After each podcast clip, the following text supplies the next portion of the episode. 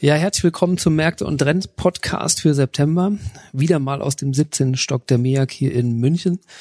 Ja, man könnte sagen, die Märkte sind etwas voreilig, ähm, denn nicht nur die Aktienmärkte sind auf Rekordkurs, sondern auch Gold und Silber sind seit Jahresanfang enorm gestiegen. Mein Name ist Jörg Graf und über diese und andere Themen spreche ich heute wieder mit Dr. Andreas Januszek. Herzlich willkommen. Ja, schönen guten Tag auch von meiner Seite. Legen wir gleich los. Eben bereits schon gesagt, Märkte sind so ein bisschen auf Rekordkurs. Märkte nehmen so prognostizierte Gewinne vorweg. Und jetzt stelle ich mir irgendwie die Frage, übertreiben die Märkte oder ist das noch durch Gewinne gut und nachvollziehbar wirklich äh, erklärbar?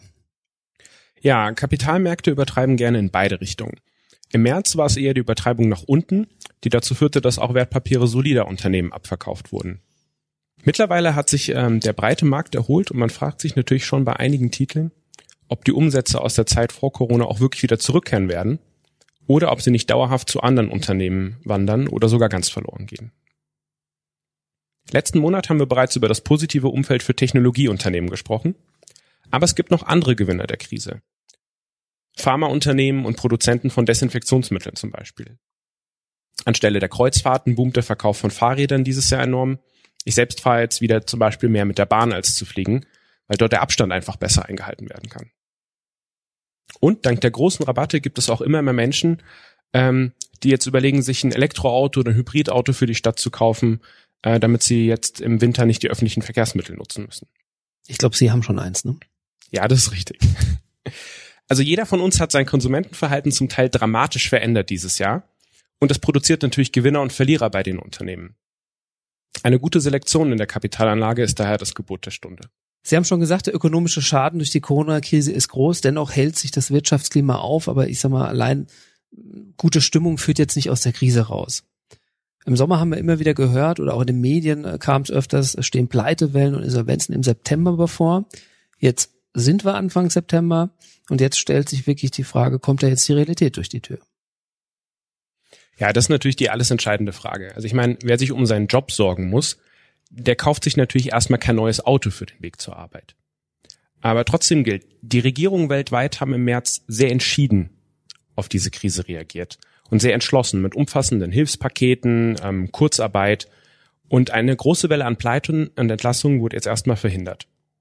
Das war wirklich gut und wenn man die internationale Presse verfolgt, ähm, dann merkt man, dann wird auch insbesondere Deutschland für seinen Umgang mit der Pandemie gelobt. Aber jetzt ist bald ein halbes Jahr vorbei und deswegen stellt sich so langsam immer drängender die Frage, kehren wir jemals zur Normalität zurück? Können wirklich alle Unternehmen und alle Arbeitsplätze gerettet werden?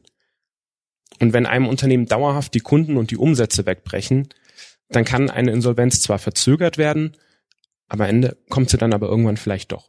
Mhm. Guter Punkt. Wie gehen Sie damit um, dass so, ich sage, in Medien geistert immer rum, dass Unternehmen zum Teil jetzt künstlich am Leben gehalten werden? Also was heißt das für Sie in der Positionierung dann? Genau, also was machen wir jetzt sozusagen in unseren äh, Mandaten raus? Wir waren jetzt seit dem Ende des harten Lockdowns in den meisten Anlageklassen, wie zum Beispiel Credit oder Rohstoffen, übergewichtet und haben an der Erholung an den Märkten sehr gut partizipieren können. Credit, Unternehmensanleihen, ne? Unternehmensanleihen, genau. Mhm. Ähm, und ich glaube, jetzt ist ein guter Zeitpunkt, um sich wieder auf neutral zu stellen und ähm, einige der guten Gewinne der letzten Monate einfach zu realisieren. Das heißt jetzt auf keinen Fall, dass wir empfehlen, jetzt alles wieder zu verkaufen. Aber wir warten erstmal ein wenig ab und konzentrieren uns vor allem bei den Aktien auf die richtige Titelselektion. Rücksätze am Markt könnten dann natürlich wieder zum Aufbau von Positionen genutzt werden. Hm, gilt jetzt vor allem auch für Multi-Asset-Fonds dann, ne? Mit, was Sie mit Mandaten noch so ein bisschen meinen, ne? Genau. Okay. Eine Bitte habe ich. Sprechen wir einmal über Edelmetalle. Wir haben ein eher seltenes Bild, also Aktienmärkte und Gold sind gleichzeitig auf Rekordjagd. Liegt es nur daran, dass Gold einmal als sicherer Hafen gilt oder woran liegt es? Und ich habe auch gehört, dass auch die Notenbanken derzeit gerne mal zu Gold greifen. Also wo, woher kommt diese gleichzeitige Rekordjagd von Aktienmarkt und Gold? Ja, also wie im letzten Monat bereits angesprochen, liegt es vor allem an den niedrigen Zinsen und der Sorge vor neuen Lockdowns. Aber die Rallye in Gold, die ist jetzt ähm, bei der 2000 US-Dollar-Marke so etwas zum Erliegen gekommen. Ähm, und auch wird es vermutlich nicht noch einmal so große Lockdowns geben wie im Frühjahr, eher punktuelle, gezielte Maßnahmen.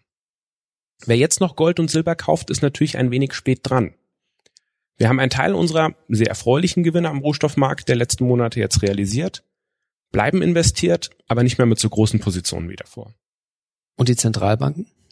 Ja, und was die Zentralbanken angeht, ähm, die türkische und die russische Zentralbank werden als große Ankäufer von Gold genannt. Hier spielen sicherlich auch politische Hintergründe eine Rolle, wie Streitigkeiten mit den USA, möglicherweise schärfere Sanktionen ähm, und in der Türkei natürlich auch Probleme mit der Währung schon seit einigen Jahren. Also Angst vor Sanktionen spielt auch eine Rolle und das treibt natürlich oder hat natürlich auch den Goldpreis mit angetrieben. Ein weiterer Punkt sticht dieses Jahr so ein bisschen hervor und es ist die US-Dollar-Schwäche. Seit der Einigung der Hilfspakete in Europa haben wir gesehen, dass der Euro noch mal ein bisschen stärker geworden ist. Und wie viel Einfluss hat da dieser Konflikt zwischen USA und China und wie schätzen Sie das ein? Ja, am Währungsmarkt hat sich diesen Sommer eine klare Trendwende abgezeichnet. Knapp zwei Jahre lang war es hochgradig attraktiv als Euro-Investor, sein Geld in US-Dollar-Zinspapieren zu parken und die Währung bewusst nicht abzusichern. Es hat sowohl zu höheren Zinseinnahmen als mit Europapieren als auch noch zusätzlich zu Währungsgewinnen geführt. Das ist jetzt leider vorbei. Die Zinsdifferenz zwischen Dollar- und Euro-Währungsraum ist durch die massiven Zinssenkungen der Fed deutlich gesunken. Die amerikanische Notenbank, Federal Reserve. Genau, durch die Zinssenkungen der amerikanischen Notenbank, die deutlich stärker die Zinsen gesenkt hat als die EZB. Dadurch ist diese Zinsdifferenz deutlich gesunken und das macht den US-Dollar schon mal weniger attraktiv als vorher im Vergleich zum Euro.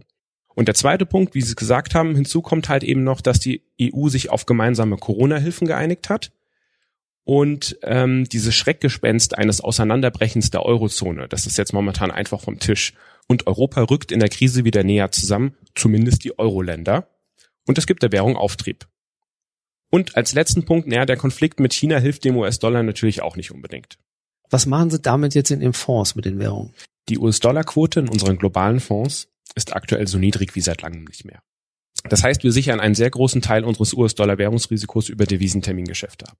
Ja, bleibt die Frage auf jeden Fall, wie geht's jetzt weiter? Wir haben eine schnelle Erholung gesehen. Jede weitere Steigung ab dem Markt ist schwer verdientes Geld, würde man jetzt wahrscheinlich auch sagen. Ähm, welche Rolle nimmt die Hoffnung auf den Impfstoff ein? Und wie gehe ich jetzt wirklich als Anleger mit Blick auf den Rest des Jahres um? In vier Monaten ist Weihnachten. Also leicht verdientes Geld gibt es selten. Es gibt natürlich Marktphasen im Kapitalmarkt, in denen man schnell Geld verdienen, aber eben auch verlieren kann. Und ähm, die erste Jahreshälfte 2020 bestand sowohl aus der einen als auch aus der anderen Marktphase. Im Vergleich dazu sollte jetzt etwas mehr Ruhe an den Märkten einkehren. Rücksätze sind möglich, aber nicht mehr so extrem wie im Frühjahr. Wir kennen ja jetzt das Virus. Wir wissen, wie wir uns schützen können und die besten Forscher auf der ganzen Welt arbeiten alle zusammen an einem Impfstoff. Der wird auch irgendwann kommen. Ich vermute mal nächstes Jahr. Etwas mehr Sorgen machen mir die globalen Handelsstreitigkeiten. Also ich hoffe, dass Trump hier nicht nochmal eine neue Runde Handelskrieg startet, um die Wahl zu gewinnen. Das kann die Weltwirtschaft aktuell nicht gebrauchen. Hm. Oder Trump ist ein gutes Stichwort. Ich denke, im Oktober werden wir uns nochmal ein bisschen intensiver über die Wahl und die USA letzten Endes unterhalten.